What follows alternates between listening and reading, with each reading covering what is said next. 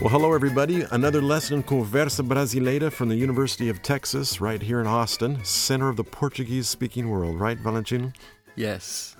And this lesson today is called Moms, Moms in the park. Moms in the Park. And then our little tagline after it is Don't cry. You're okay. And the reason we gave that title to it because this scene is mothers that are in the park watching their children as they're playing, and they're just kind of talking back and forth.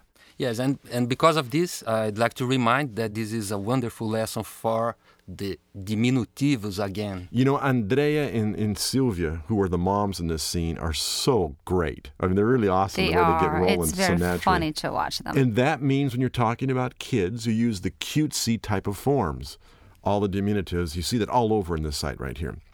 We should introduce a new member of our team, Danielle. How you doing? how's it going? I'm Daniel.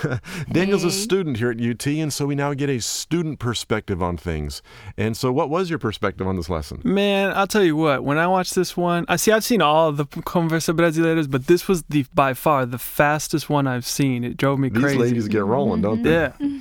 And just so you know, Daniel's role is to also put in the subtitles and make the pop ups on the pages. Yeah, I'm sorry I'm sorry if if they go really fast this time because I, I Yeah. tried to get every word in there.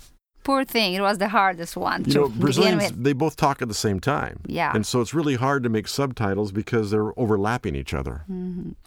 What did you like most about the lesson, Denise? Well, I, I love to see the way they use a lot of nicknames here. The one is Gabriel. And what do they call him? They call Biel, B, There you go. and, And the other one, her daughter, his name? Dandara, and she calls her Dandarinha, Dandarinha, Dandinha. Dandarinha, Dandá. And this is something that we do a lot in Brazil. We love nicknames that we call Mm. apelidos. So come and see the lesson. As always, you'll see the PDF files that you can download so you can follow along with the transcript.